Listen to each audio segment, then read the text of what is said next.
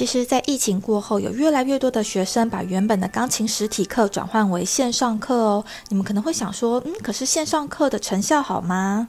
实际上，线上课也是有它的好处跟技巧在的哦。好处就是啊，我们不用再花时间跑堂。如果是上传统的钢琴课啊，我们可能去一趟花三十到四十分钟，回来一趟再花个三十到四十分钟，来回就一个多小时。光是奔波在路途上的时间就超过我们学习的时间了。不如多花点时间好好在家里练琴，还比较实在吧。至于上线上课，其实也有上线上课的技巧哦。例如，你必须主动的去记录老师上课的重点，进而养成更加自律。的学习习惯，例如在弹奏时，你必须把你想传达的情感表现得更细腻；又或者在表现大声或小声的时候，你必须把你的动作放得更大。这些都是学生在上了线上课之后才能够累积跟理解的经验。此外啊，在疫情过后，英国的考试协会、皇家跟 Trinity 的一部分考试也都转换为线上作业喽。赶紧让自己加入这个用网际网络学习的时代吧！对了，不论是教大人或小孩都可以哦。毕竟我可是有教过退休人士五年以上的经验，以及全英文教学也是没问题的。毕竟在曼谷生活嘛，总是会有一些来自美国、澳洲、欧洲或印度等国家的学生和家长。Let's learn piano in English。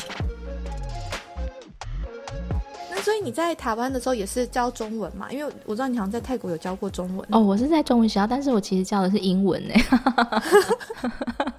很奇妙，对不对？有时候要跟人家解释啊，你是在泰国的中文学校教英文，我说啊，对，原来好，真的是个误解。那然后这就会说到，因为这样子的话，小孩虽然你们平常是跟他讲中文，对不对？那小朋友有时候他们还是会觉得说，可是我平常在学校用泰文就够了啊，尤其中文字又很难，就是你要学读啊，然后学写呀，会很困难。你没有想说，那之后小朋友他在这里这么长的时间，你们要怎么安排他去好好的学中文吗？还是你们没有这个计划？因为我有知道有些家长是对于中文不太 care 的。我其实是蛮懒的，虽然说职业是老师，但是我觉得自己的小孩是。最难教的，所以呢，我们就会把他送去。完全同意。我们就会把他送去中文学校读这样子，因为我们在台北这边比较特殊的一个环境，就是白天你可以去念泰文学校嘛，国际学校什么的，然后晚上呢，这里有很多的中文学校可以念，对，从幼稚园到高中都有。你可以把它想象成像是夜间部的概念，就是利用傍晚的时间，可能五点半到八点半这个时间去学习中文。所以我们就是打算说，哎，可能今年或是明年就送他去中文幼稚园，给他学中文，这样应该是说给他。他再度加强。你说一天三个小时哦，然后每一天这样吗？一到五？对，一到五。幼稚园可能只要两个小时，但是随着可能小学到国中，那时间会慢慢加长。天哪，我现在终于懂为什么台北的人他们中文很好，因为很多住在台北的泰国人中文也很好。对，因为有中文学校可以念。因为我们这边中文学习的资源其实还蛮多的，而且在这里的台北华人很多，那他们大其大部分都是云南人啦。对，所以通常这样子从小，然后就会一直念到国中、高中，是吗？看家长啦，还有看小孩。有些小孩可能念到小学或者是国中，他就觉得很难，不想念。反正他也不是义务教育嘛，还是你自由选择，所以你不念也可以。那通常会去念的都是台北华人，就是他一样是华人的小孩。然后如果是纯泰国人去念的，其实非常非常少，几乎我还没有遇过。那他们那边是教注音还是拼音？都有，这里也有大陆人设立的学校啦。大陆人跟华人，反正繁体中文跟简体中文，然后注音跟拼音都有，就是看学校的类型，其实还蛮多选择，但是 教学品质就 普普通通啦。其实这样子感觉中文的底子还蛮扎实的，资源很多嘛，所以有很多选择。对，而且我觉得重点是环境，就是你在一个环境，如果你身旁的同龄的伙伴啊、同学啊，也都是讲中文的话，就会进步的很快。哦，所以你目前小朋友他的身边同才有很多是会讲中文的。如果是跟华人小孩一起的话，嗯，就是像亲戚啊，亲戚的小孩也是讲华文啊。但是其实如果真的要细分的话，又有点不一样，因为他们毕竟是云南人嘛，台北华人，毕竟大多数十之八九都是云南人。对，他们讲的是云南话。那云南话跟我们所说的中文，其实在腔调、发音什么有点不一样，是很类似啦。然后就你可以把它想象成，就像好像在听客家语这样子，可以大概听得懂，但是会有一些不一样。所以，所以。以我我小孩目前就是在中文、泰文、云南话的环境下生活。哦，也是三语，也是三语，对对，偶尔有英文，但是不长。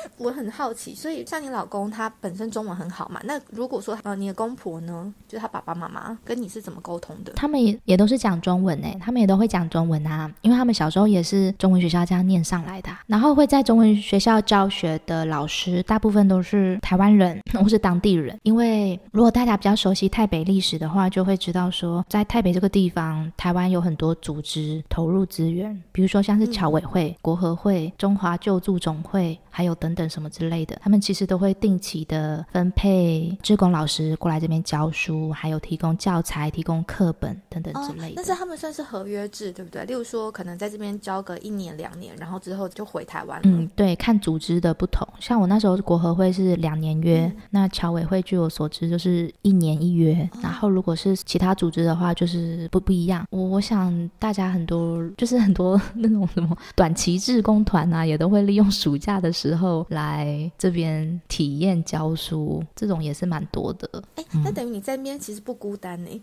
就是很多台湾人的同事，还好哎。嗯，这有点黑暗面。我觉得台湾人啊，不一定会帮助台湾人。哦，对啊，是这样没错。就是要灌输大家一个很正确的观念，就到了国外之后，对，常常呢，台湾人你会想说，哇，你要跟他们当好朋友，但是没有哦，他可能背后就会捅你哦。对啊，背后捅你捅很深哦。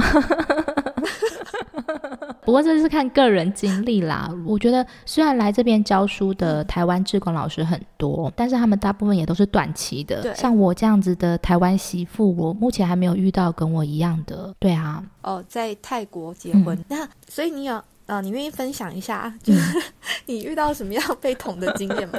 被捅，这个这是之前我在任教的那一所学校里面所遇到的，因为那个时候大部分都是台湾老师居多，然后被捅到不外乎就是搞那些小团体啊，在你后面抹黑你啊，说你一些怎么样怎么样等等之类的话，或者是勾心斗角啊，因为我们有带导师嘛，就是会有班级啊，那他们感觉。会互相比较啊，觉得说班学生表现比较好啊，是怎么样怎么样之类。还有就是那些你在一般公司职场会遇到那些勾心斗角，其实来这边一模一样，你也一样都会遇到的。所以不要觉得说当职工老师好像很伟大，充满了爱与热忱，散发光芒。没有没有，就跟那些很黑暗的公司斗争是一样的。天哪！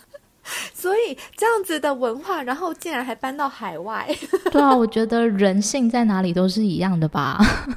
好，所以他们可能就说是跟同事讲啊，会到跟上司讲。这也有点久远了，可能会吧。但我们还是要看向光明面，不是每个人都是这样子的。我虽然有遇到不好的经历，但是我有遇到很好的人，然后到现在也都是也都是朋友这样子。对啊，所以就有好有坏。嗯，没关系。既然讲到有好有坏，那你也可以分享一下，就是光明的那一面，就是你在这边交了怎么样不错的朋友，然后呢，两个人怎么样互相帮忙，让你觉得在泰国这边生活也还蛮温暖的。啊，我其实没有什么朋友哎，我现在的生活在这里蛮孤单的。然后，对这方面我好像没有什么可以分享的耶，因为我现在生活就真的很简单，就是 妈妈育儿。这样子，哦，然后对，也没有去认识什么台湾朋友。我反而比较好的朋友就是在这里的传教士，就美国人。但是我没有，我没有信基督啦，只是说跟他们比较有话聊，比较会常出去这样。那我想要再问一下，因为你们那边呢，既然跟缅甸这么的接近，你们应该算是金三角里面的其中一环，是吗？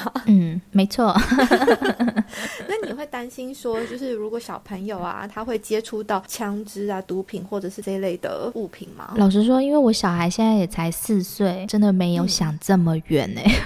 因为我有一个朋友，他之前在清迈那边当义工，那他当义工的工作内容就是在乐戒所里面，然后帮助那些需要戒毒的人戒毒。他就讲说，他有跟里面的人聊天，那他里面的人就讲说，他们平常的生活其实真的就是充斥着毒品，像他们跟朋友出去玩啊，然后就到处随手可得。那如果他们在自己戒毒的过程中，朋友也会不断的在，比如说家里外面啊，然后就是呼啸，就说快点拿出来呀！但是他也知道，他如果跟他们出去的话，就一定又要开始用毒这样。所以这是为什么他后来决定去乐戒所。那我就想说，哇，那如果那边的毒品这么的随手可得的话，你们会觉得说，哎？到时候小朋友的话，可能要注意这一块啊，或者是要怎么去教育他们，说如果有这样子的机会的时候，要去拒绝还是什么啊？我我蛮惊讶的诶，听到这一段，因为我的生活圈中毒品不是这么随手可得的一件事情诶，所以他是在清迈的哪一个区？因为我之前在清迈生活过三年，然后所接触的环境也不是毒品到处都有啊，所以诶，我很好奇他是在哪一个区域。因为我只是听他转述，然后好像是在清迈的山里面，那个乐界所啦。因为通常乐界所会在一个比较隐秘的地方，到城市有一段距离。因为我的生活圈当中，就是这些东西离我们还是比较遥远的，枪支啊、毒品啊、大麻店现在是比较多啦，但是都还不会构成生活上的问题。我可以分享说，我老公，因为我老公小时候就是在台北边境长大嘛，他说他小时候真的都是村庄里的人啊，都是在抽鸦片啊，包括他自己。自己的爷爷奶奶啊，在他小时候生活的那个环境，真的都是罂粟花、鸦片，然后还有什么，就是到处都是，真的是可以看到的。可是他不会因为那样的环境而去接触，因为他小时候就觉得那些东西很臭。然后每次看到爷爷在那边或者奶奶那边抽的时候，就觉得很臭，不想靠近。然后他因为有这种厌恶感，所以他也完全不会想要去尝试。所以有的时候或许环境的影响不一定是这么的大。我觉得就是像我老公现在也是长得好好的啊，也没有碰碰毒品啊，所以可能是因为他的经验，我就觉得好像不需要太担心吧。这是在个人？就是每个人个性不太一样。因为你老公感觉这样子算是有自制可能 对，因为他可能看过一些人就抽鸦片死掉啊，或者什么的，他就觉得很可怕这样。嗯，哎，那我很好奇，因为你老公他算是在台北出生嘛，你们这样子结婚多久？是七年，七年。所以你们这样结婚七年里面，然后还有交往的三年，就等于相处了十年的时间呢。你觉得相处起来有什么不一样吗？因为大家好像平常听到呢，就是泰国人的嘴巴比较甜，那你觉得 你有吃到这部分的甜头吗？我觉得，因为我身边所接触到的就是纯泰国人很少，然后我也不太清楚所谓的泰国人老公，就泰国老公那个大概的样貌是怎么样，所以有点无从比较。嗯，但我老公嘴巴没有很甜，真的没有，他就是一个非常朴实无华的一个人。好，常常你可能要跟他 flirting 一下，然后就殊不知他完全没有 catch 到，对，比较木头一点。反正我讲他坏话，他也听不到嘛，对不对？好，老实人，老实人，对，老实人，老实人。好，那所以你跟他相处起来的话，你就觉得还蛮朴实的，很稳定，他的个性。对对对对，可能也就是因为这样会想要结婚吧，就是很安稳的感觉。虽然说好像没有什么大风大浪、轰轰烈烈，但是就是很平时安稳那种感觉。这也是 另外一种浪漫，很无趣哦。不不不，就是进入家庭都知道这最重要。对，真的，对，恋爱跟婚姻真的不一样哎。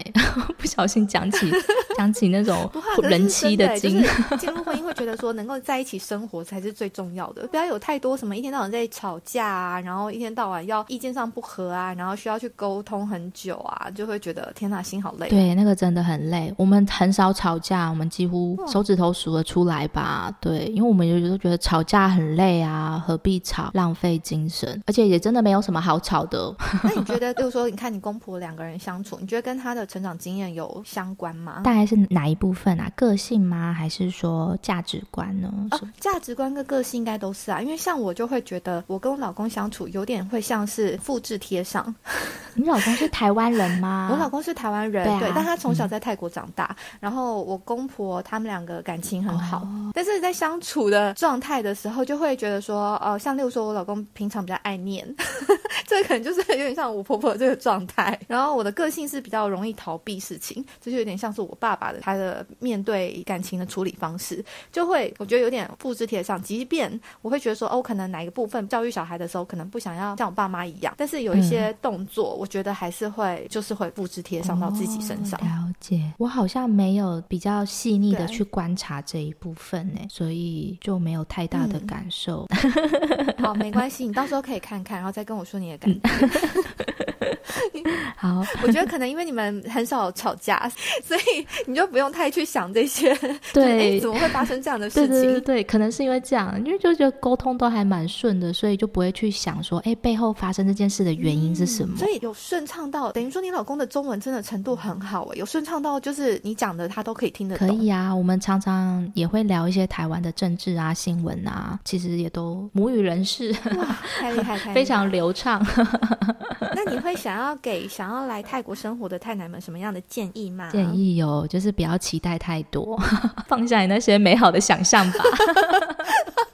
没有没有，他们大部分的想象应该是什么新山色的、啊，例如说，对啊，例如说什么酒店文化、啊，或者是人妖啊这种对，因为因为我相信你应该也是，就是以不同的签证还有身份在泰国待过。像我是有工作签证在这里工作过，然后也在这里旅游。那我觉得工作旅游跟你长期定居在这里三种不同的形态，你会接触到的环境啊感受是完全不一样的。那我听到大部分会想要来泰国长居的人们，他们都是来这边旅游，然后很喜欢很喜欢泰国，泰国食物好好吃哦，然后人很和善，然后环境很舒服，然后就会想要来这边长居。但是因为你以旅游的角度去看，你会觉得很舒服。可是如果你是要在这里长期生活的话，你会遇到很多很多挑战，比如说像是签证，比如说像是泰国公家机关的效率、速度等等，会让你觉得很想要捏紧拳头，但是又无可奈何的事情。然后当那些事情一直发生的时候，它其实就磨练的耐心。那你还会对泰国这么的热爱吗？你会对他的热爱是不是会感到失望，或是感到减少，或是跟你期待有落差？然后你可能就会有一种，哦，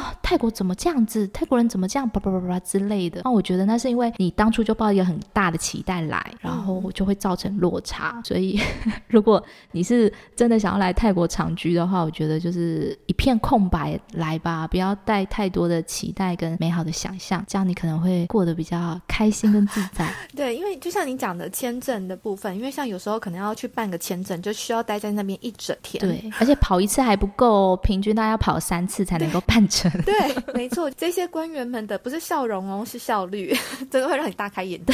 对，而且让你气不起来，就是他们都会笑笑的跟你讲啊、这页不行，这里有什么问题，然后你要再重来，然后笑笑的看着你，然后你要气也气不起来，然后就是只能摸摸鼻子，再回去再重新准备一次。对 我还曾经有一次换护照，那换护照一样要办签证嘛，然后换完之后啊，他忘记把某一个章盖到新的护照里面，结果我就出国回来的时候，我直接在外面被挡、欸。而且那是他们自己的疏忽，对不对？对呀、然后我整个工作签要重办，工作签重办超麻烦的，然后又要再，工作签超麻烦。对啊，哇，可是他们不会为此负责。完全没有。他们就觉得哦，然后你气到跳脚也没用，这样子，我觉得这就是来泰国最大的磨练跟考验。没错，他还这样子哦，拍拍我的肩说：“你就当做去摆跳，当做去旅游吧，你就出境一次再回来。”我说：“机票请你出啊。